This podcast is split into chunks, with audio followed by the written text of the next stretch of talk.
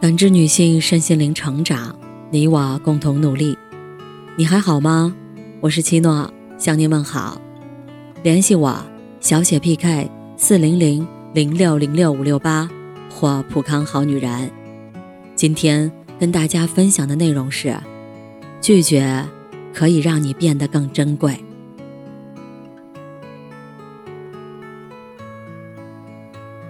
前段时间在看综艺。五十公里桃花坞二的时候，看到了这样的一幕：在嘉宾们集结的第一天，宋丹丹为了让大家更快地融入集体，同时活跃气氛，提议举办一个篝火晚会，还给每个人都安排了一个要表演的节目。有人欣然接受，也有人不太适应。或许是感受到了场面有些尴尬，吴大靖提议。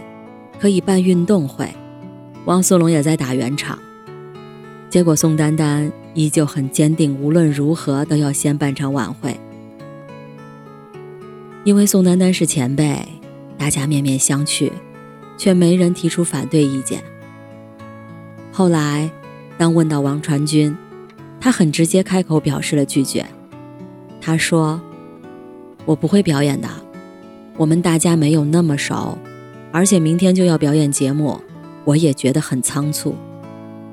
在刚刚的这个流程中，我有一种强烈的被推着走的感觉。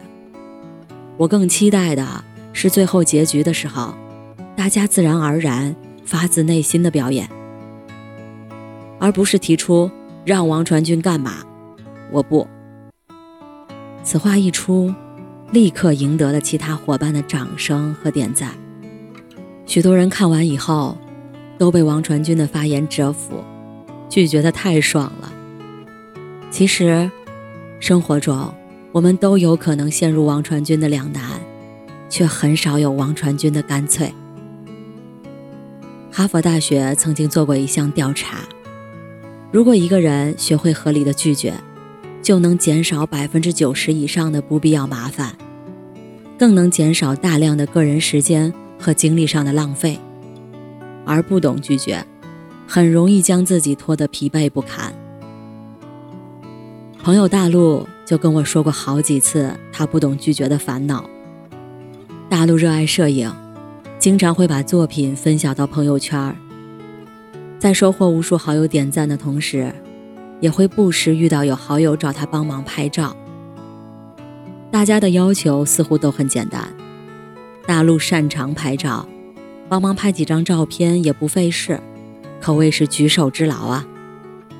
但他们不知道的是，哪怕成品只有一两张照片，大陆每次都要为此调试设备参数，拍十几张甚至几十张来挑选，最后还要电脑后期优化，一系列下来并不轻松。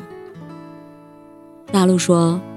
每次帮忙拍完，他都告诫自己，以后再也不轻易答应了。可下一次，还是很难开口拒绝。而且一旦答应了，就得拍好，也不是随便应付一下就可以。所以到头来，把自己搞得非常的累。曾经有一次，有个朋友找他，说周末女儿的周岁宴，希望大陆过来帮忙拍几张照片。记录一下女儿的宝贵时刻。本来大陆周末已经有了安排，正在想怎么拒绝，但朋友似乎看起来很着急，而且很在意这件事情。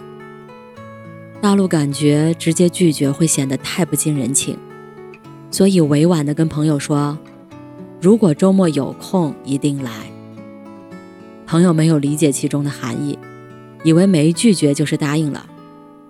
结果，周岁宴当天，大陆一直忙到了生日宴会快结束才赶过去。朋友并没有因为大陆是有多不容易才挤出时间赶来而感激大陆，反而很生气，大陆错过了不少精彩瞬间没有记录。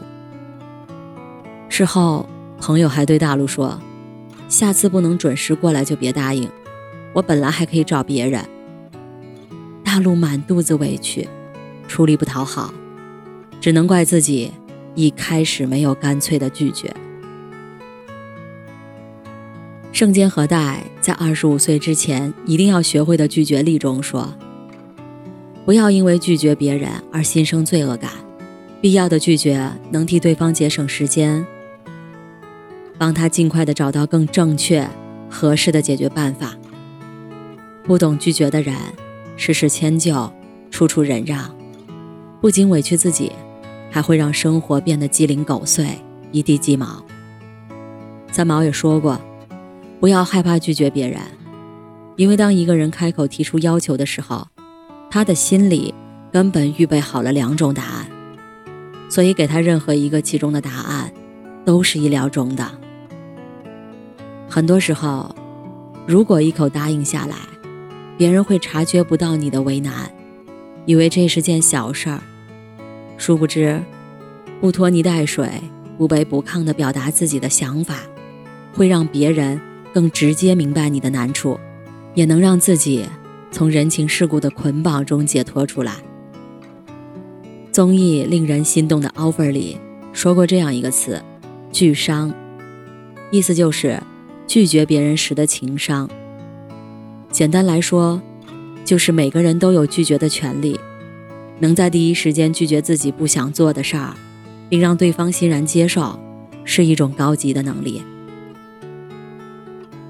知乎上有人提问：“过于干脆的拒绝会不会显得太幼稚？”下面一个高赞回答：“是太理智了。”而所有你不想答应的事，一定要在最开始就干脆拒绝，这是情商高的体现，也是对彼此最好的成全。就像白岩松说的：“为什么别人越来越不把你当回事儿？因为你太好说话，什么事情？”一找你就答应，什么东西一要你就给。人的价值是靠拒绝而来的，拒绝可以让你变得更珍贵。感谢您的收听和陪伴，如果喜欢，可以关注我、联系我、参与健康自测。我们下期再见。